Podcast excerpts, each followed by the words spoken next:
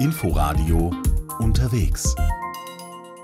Wittenberge liegt auf halber Strecke zwischen Berlin und Hamburg. Die größte Stadt der Prignitz ist das Tor zur Elbtalaue, eine kleine Stadt am großen Fluss. Hallo und herzlich willkommen zu Unterwegs. Mein Name ist Tina Witte. Wittenberge mausert sich zu einem touristischen Anziehungspunkt. Es gibt spannende Industriedenkmäler, die man besichtigen kann und originelle Quartiere, die für Aufbruch stehen. Astrid Kretschmer hat Menschen getroffen, die die Vergangenheit mit der Zukunft verbinden und hat sich auf die Suche begeben nach dem Geist von Wittenberge.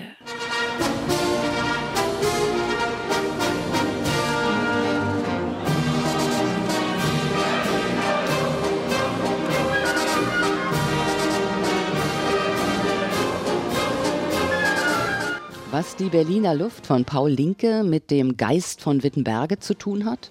Die Aura des Vaters der Berliner Operette ist in der Elbestadt weiterhin zu spüren. So ziert eine Bronzebüste des Komponisten den Paul-Linke-Platz vor dem Kultur- und Festspielhaus. Und seine Melodien waren Ausgangspunkt für die Entstehung der Elbland-Festspiele, Wittenberges wichtigste Kulturveranstaltung, die im Sommer im Hof in der alten Ölmühle unzählige Besucher anzieht. 1881 kam der junge Paul Linke nach Wittenberge und erhielt seine musikalische Grundausbildung. Denn seine Mutter hatte nicht so viel Geld, als dass der Halbweise diesen Beruf in Berlin hätte ergreifen können erklärt Stadtführer Burkhard Gent. Da kam ein Bekannter der Familie und hat gesagt, wir kennen einen in Wittenberge, einen Musikdirektor, und da könnte er für weniger Geld Musiker werden.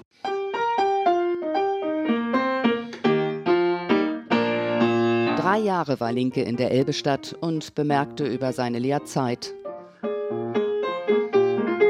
in dem kleinen Wittenberge habe ich den Grund für mein Schaffen als Komponist gelegt und dort gelernt, was andere auf Akademien nie erfahren haben. Die Verbindung Berlin-Wittenberge war nicht nur kultureller Natur, wenn man auf Entdeckungstour in der größten Stadt der Prignitz geht.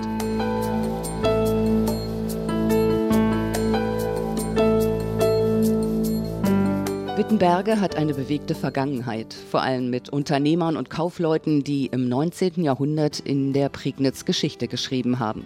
Der Geruch von Öl, die Geräusche ratternder Nähmaschinen und das Schnaufen alter Dampfloks gehörten einst zu Wittenberge wie die Elbschifffahrt. Die Stadt an der Elbe war nicht nur Industriestandort, sondern auch Bahnknotenpunkt. Wittenberge auf halbem Wege zwischen Berlin und Hamburg. Einst ein Ackerbürgerstädtchen, später Industriezentrum und heute wie tickt die Kleinstadt, die wie viele Gemeinden in der tiefen Provinz mit Abwanderung und wirtschaftlicher Bedeutungslosigkeit kämpft? Und was macht sie sehenswert?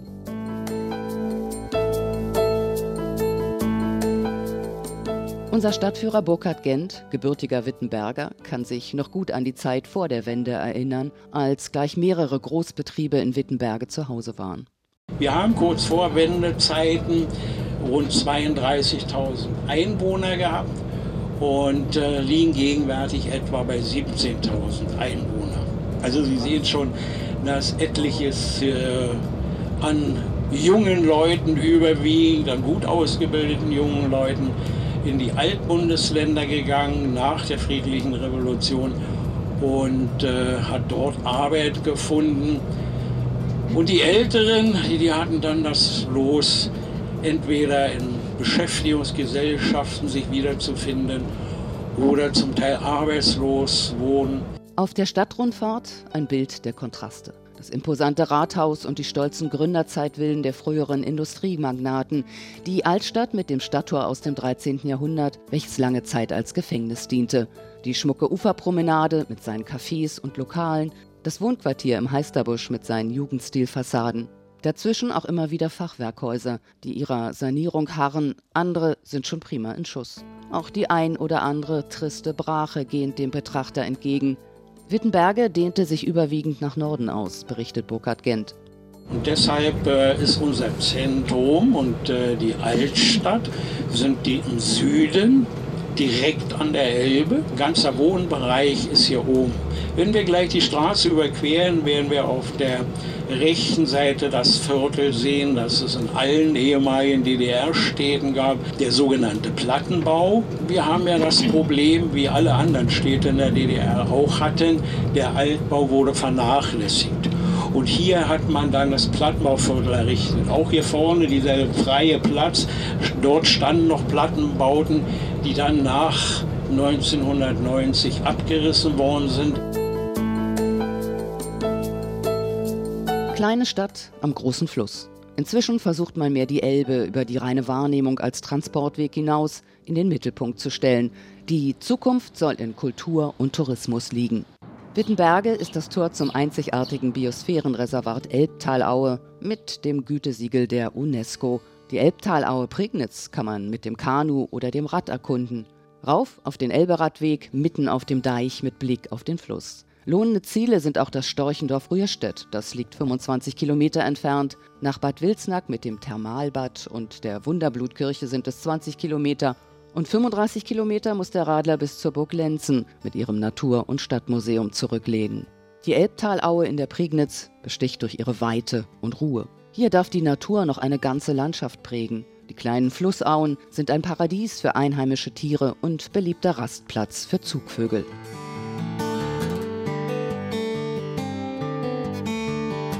Wittenberge liegt mitten in einer wunderschönen Landschaft und hat spannende Industriedenkmäler als Touristenattraktion.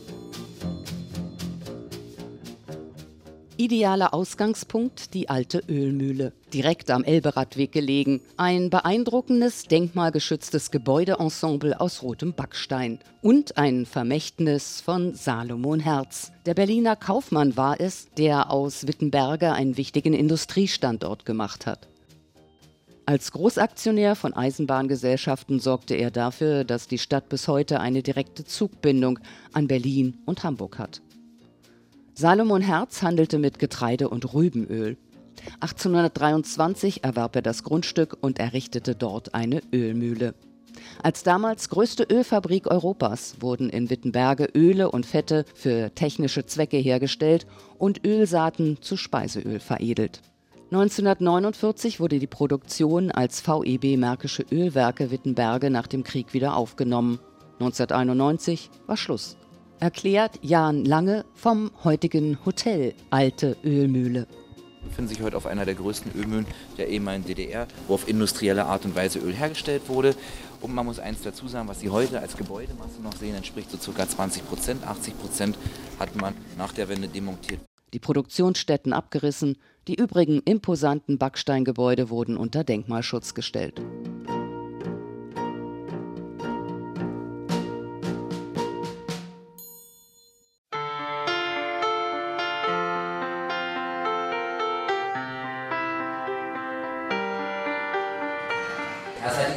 Fabrikantenmüller, bzw. das Kranhaus der Familie Herz, der eigentlich mit Gründerfamilie.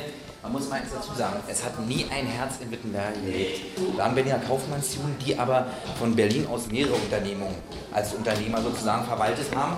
Aber dieses Gebäude hatte man wie eine Sommerresidenz. Das heißt, wenn dann die Familie Herz hier war, haben sie dann sozusagen gewohnt. Heute finden hier auch 30 bis 50 Trauungen im Jahr statt. Von hier aus hat man sehr, sehr schönen Blick direkt in die Elbtalaue. Beim Wasser 2013 vielleicht dazu gesagt, hätten Sie auf der gegenüberliegenden Seite den Deich nicht mehr gesehen. Und auch das Gebäude dort auf der gegenüberliegenden Seite vom Segelsportverein war bis zur ersten Fensterreihe komplett unterspült. Seit 2014 ist Jan Lange, der in einem Dorf bei Perleberg aufgewachsen ist, Geschäftsführer des Hotels in der alten Ölmühle. Zusammen mit seinem Vater, der die Idee hatte, hat die Familie aus dem Industriedenkmal einen besonderen Ort für Einheimische und Besucher geschaffen. Ein Restaurant, eine Schaubrauerei und ein großer Wellness- und Spa-Bereich gehören inzwischen auch zu dem Hotelbetrieb. In einem der alten Tanks gibt es einen Indoor-Kletterpark, in einem anderen ein 10 Meter Tauchbecken. Der alte Saugturm an der Elbe, der einst genutzt wurde, um Schiffe zu entladen, beherbergt nun die zum Hotel gehörende Strandbar. Und direkt davor nutzen Spaziergänger und Radfahrer die Promenade, die am Ufer entlang führt. Sich verwöhnen lassen und die Region erleben. Historisches Flair, vier Sterne und Blick auf die Elbe, ganzjährig, das scheint zu funktionieren. Wenn da bloß nicht die Verwechslung mit der Lutherstadt in Sachsen-Anhalt wären. Wenn wir heute zur Grünen Woche oder zur ITB fahren, und die Grüne Woche ist also für uns persönlich das beste Marketinginstrument, was wir haben. Wir betreiben in der Halle 21a, also in der Brandenburg-Halle, ein eigenes Restaurant im Namen des Elbe-Ressorts mit 70 Plätzen und kommen darüber wirklich ähm, perfekt mit dem Berliner Markt ähm, ja, in Verbindung und verkaufen da, ich glaube, für die ersten zwei Quartale sehr, sehr viele und sehr gute Arrangements. Das, das merken wir also auch, das spüren wir auch und sprechen uns auch viele Tagesgäste aus Berlin und sagen, wir haben sie auf der Grünen Woche das erste Mal bewusst erlebt. Haben wir auch ganz viele Gäste, die kommen zu uns an den Stand, unterhalten sich ganz freundlich mit uns, bis sie uns irgendwann fragen, wo Martin Luther seine 95 Thesen eingeschlagen hat. Wir sagen immer, wir sind nicht Wittenberg, wir sind Wittenberg. Manche Gäste sind zu nett und bleiben stehen, andere fragen nur, wie sie in die Halle 23 kommen. Da ist dann nämlich das jeweilige Bundesland, was sie eigentlich suchen. Mutig, so ein großes Quartier zu übernehmen, peu à peu zu sanieren und zu bewirtschaften. Pioniergeist im Sinne des einstigen Visionärs. Wenn man so will, ein touristisches Leuchtturmprojekt im nach der Wende lange gebeutelten Wittenberge.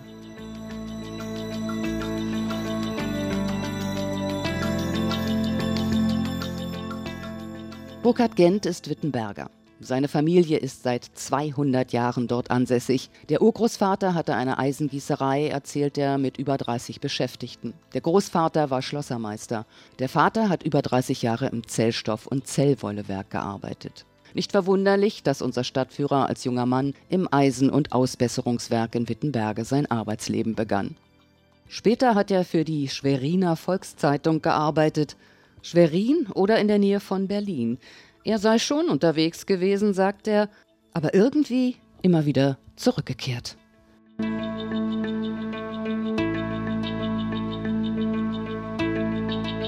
Seit vielen Jahren ist Burkhard Gent Teil der Stadtführergilde von Wittenberge. Und so schlüpft er auch in die Rolle des Fabrikbesitzers Isaac Merritt Singer bei seinen Führungen mit schwarzem Anzug und Melone. Die Nähmaschinenfabrik Singer kam 1902 in die Stadt, die sich verpflichten musste, für das Werk einen Hafen zu bauen. Wittenberge wurde zur Stadt der Nähmaschinen. Der fast 50 Meter hohe Uhrenturm auf dem alten Singergelände an der Bad Wilsnacker Straße ist das Wahrzeichen der Stadt.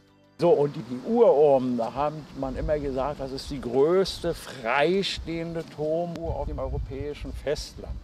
Nun haben wir das aber mal nachgeforscht und haben dann nachher wirklich festgestellt, sie ist die drittgrößte Uhr auf dem europäischen Festland. Freistehend muss man dazu sagen. Welches ist die größte? Die größte ist, wenn ich mich nicht irre, in Zürich. Ursprünglich versorgte er als Wasserturm die Nähmaschinenfabrik. Heute dient er nicht mehr nur als Wasserspeicher für das Gelände, sondern zeigt den Besuchern in einer Ausstellung die Geschichte des damaligen Nähmaschinenwerkes.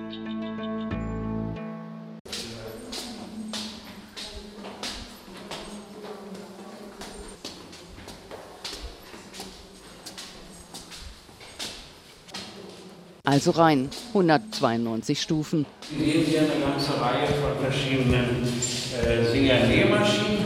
Vornehmlich aus den 1920er und 1930er Jahren. Im Stadtmuseum sind noch mehr Generationen zu besichtigen.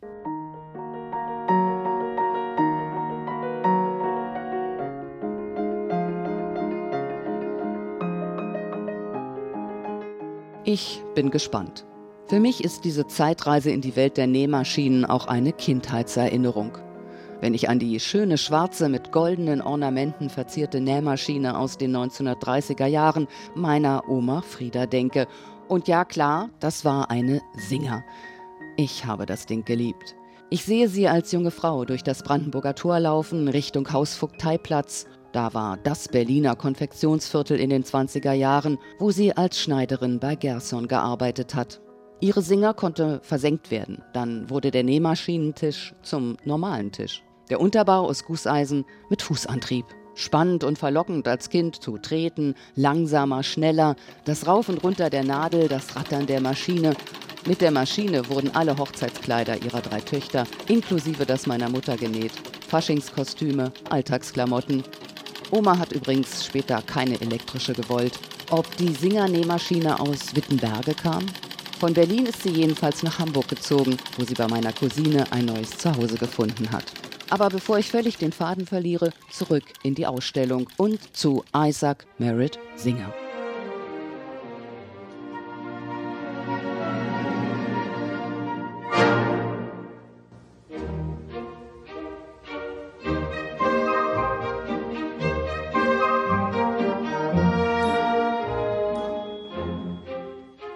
Vor 170 Jahren machte der Amerikaner die Nähmaschine massenmarktfähig. Die Singermaschinen eroberten erst die USA und dann die ganze Welt. Eine Produktionsstätte nach der anderen wurde eröffnet. Ihr Siegeszug führte bis nach Brandenburg. Bereits 1890 hatte die Singer Company einen Weltmarktanteil von 80 Prozent. 1904 eröffnete das Nähmaschinenwerk Wittenberge. Erst wollte Singer in Winsen ein Werk in Deutschland errichten, da war aber das Bauland zu teuer. Die Entscheidung, in Wittenberge zu bauen, fiel aufgrund der Lage der Stadt zwischen Berlin und Hamburg. So hat er sich dann als junger Mann 40 Dollar geborgt. Die hat hat innerhalb von elf Tagen eine neue Nähmaschine gebaut. Das war der Beginn des Aufstiegs seiner Firma. Der Amerikaner hat 1851 seine Singer Nummer 1 patentieren lassen, die erste praktische Nähmaschine der Welt, wie es heißt hat er also den Wert gelegt auf Haushaltsnähmaschinen, weil die ersten Nähmaschinenhersteller haben hauptsächlich für Manufakturen, für Schneidereienmaschinen, also sogenannte Industrienähmaschinen gebaut. Singer entwickelte den Pionier der Nähmaschine, wie wir sie heute kennen, mit Tretkurbel am Boden sowie einer sich senkrecht bewegenden Nadel. Für viele Frauen war seine Maschine ein Segen, denn dank der Einführung eines Ratenzahlplans durch Singers Partner Edward Clark konnten sich auch nicht wohlhabende Frauen eine Maschine leisten und damit ihren Lebensunterhalt verdienen. Man konnte bis zu 36 äh, Monate oder in speziellen Fällen bis zu sechs Jahre konnte man Rückzahlungen machen. Das war für die damalige Zeit schon toll. Singer wurde stinkreich. Ein Haus in der Fifth Avenue gehabt, ne? Und dann später ist er nach Frankreich gegangen und hat seine zweite Frau geheiratet. Und die zweite Frau haben Sie alle schon mal gesehen. Jeder von Ihnen hat schon mal die zweite Frau, wenn eventuell nur auf dem Bild. Weil, genau, weil die zweite Frau stand Modell für die Freiheitsstatue in New York. Es soll sich dabei um Isabelle Boyer Singer gehandelt haben. Heute widersprechen verschiedenste Quellen. Die Geschichte sei nach Strich und Faden erfunden. Sei's drum. Halten wir fest, Isaac Merritt Singer war Erfinder und guter Geschäftsmann. Er wollte Schauspieler werden, doch berühmt wurde er durch seine Nähmaschine. Und so stieg er vom Wanderschauspieler zum Millionär auf. Und ein Lebemann war er auch. Ich meine, der war mal sehr, hat sehr viele Patente gehabt, also war ein sehr erfindiger Mann, äh, aber auch auf sozialen Gebiet. Hm? Er hatte nämlich mit fünf Frauen 24 Kinder.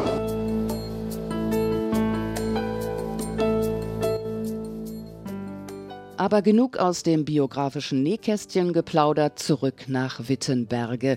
In der DDR war das Werk unter dem Label Veritas bekannt, war jahrzehntelang ein riesiger Betrieb. Zu Hochzeiten wurden dort 400.000 Nähmaschinen im Jahr produziert, die auch im Westen ihre Käufer fanden. Veritas eine Erfolgsstory, das modernste Nähmaschinenwerk weltweit. Filmausschnitte in der Ausstellung.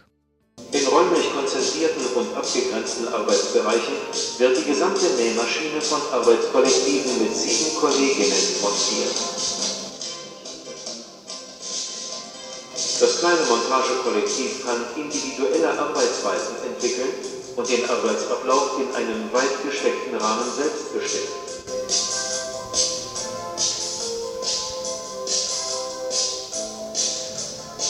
Die Möglichkeit, mehrere Nähmaschinentypen gleichzeitig in verschiedenen Montagenetzern zu montieren, erhöht die Flexibilität der Montage. In den 80er Jahren war das Werk mit 3200 Mitarbeitern der größte Arbeitgeber der Stadt. Nach der Wende gibt es für das Unternehmen keinen Käufer. Die Treuhand übernimmt und liquidiert.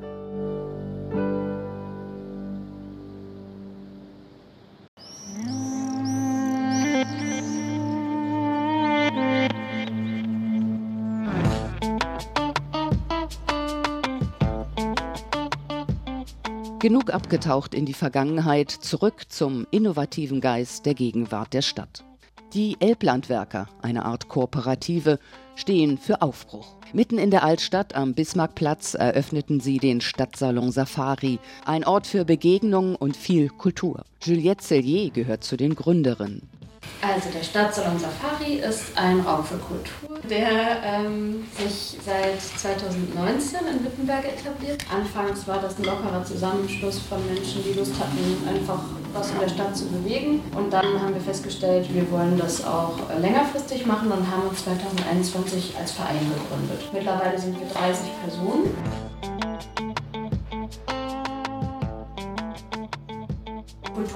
Wir ziemlich weit. Also das reicht von Lesungen über Konzert bis hin zu äh, Familiencafés oder auch einem Spieleabend. Hier kann alles möglich sein, sofern die Menschen, die hier hinkommen, Lust haben, das zu organisieren. Weil es ist nicht so, dass jetzt hier eine Gruppe von drei Leuten äh, alles für alle macht, sondern es ist sozusagen die Bürgerinnen machen was für die Bürgerinnen. Also das ist einfach äh, das Konzept.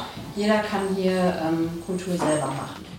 Und das unterstützt auch die Stadt. Die Miete ist niedrig. Die gebürtige Berlinerin ist gelernte Filmjournalistin. Sie hilft nicht nur anderen in Wittenberge anzukommen und die Stadt attraktiver zu machen. Vom Grau zum vielfältigen Bunt. Da ist so ein offenes Wohnzimmer, also wir haben hier überall so Sessel und Couchen, das ist gemütlich. Da ist das eigentlich für uns so der beste Ort. Wir haben dann angefangen mit Erzählsalons und das fand ich total schön, so die Geschichte von der Stadt durch die Menschen zu erfahren und zu wissen, an was für einem Ort halte ich mich eigentlich auf, warum ist der so, wie der ist, weil viele Sachen findet man vielleicht auch doof oder fehlen einem oder man denkt so, äh, wieso sind die so komisch oder so, ne? Also mir hilft es dann immer zu verstehen, wenn ich dann erfahre, ja, was die Leute eigentlich so hierher getrieben hat oder warum die hier geblieben sind. Ein Raum, eine Begegnungsstätte für alle Wittenberger, für die Neuen, Einheimische, Gäste, ob jung oder alt.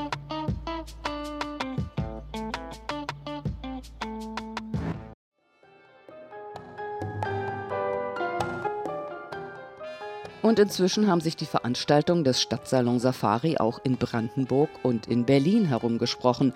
Eine Kollegin erzählt, dass Freunde aus der Hauptstadt zum Coconut Sommerfest mit brasilianischer Musik zum Tanzen und Feiern gekommen wären.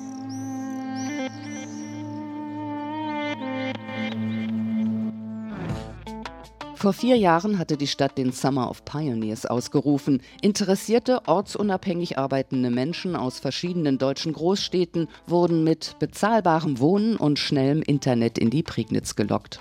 Die Gruppe der Elblandwerker wuchs und wuchs. Inzwischen sind sie mit 300 Leuten in Kontakt, Grafikdesignerinnen, Programmierer, Kulturschaffende, die den Coworking Space als Arbeitsplatz nutzen. Elblandwerker Christian Sult.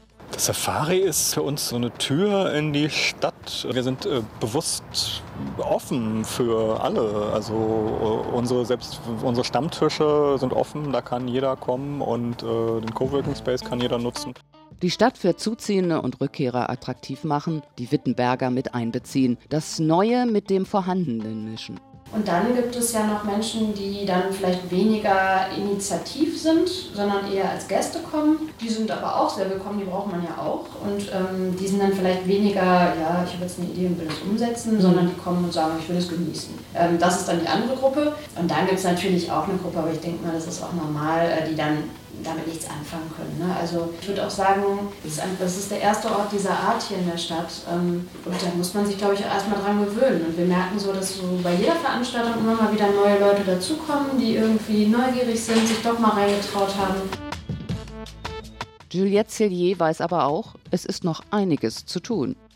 Wittenberger halt als, ähm, naja, also da, da, muss noch was passieren, da ist irgendwie noch voll viel möglich. Da ist ja schon eine ganze Menge im Hintergrund, also es ist ja nicht so, dass da gar nichts ist. Es passieren Dinge und es ist auch, ähm, auch ohne uns schon viel passiert, ne? aber ähm, ich glaube, es braucht verschiedene Impulse. Um Bekanntheit und Image der Stadt und der Region weiter zu steigern.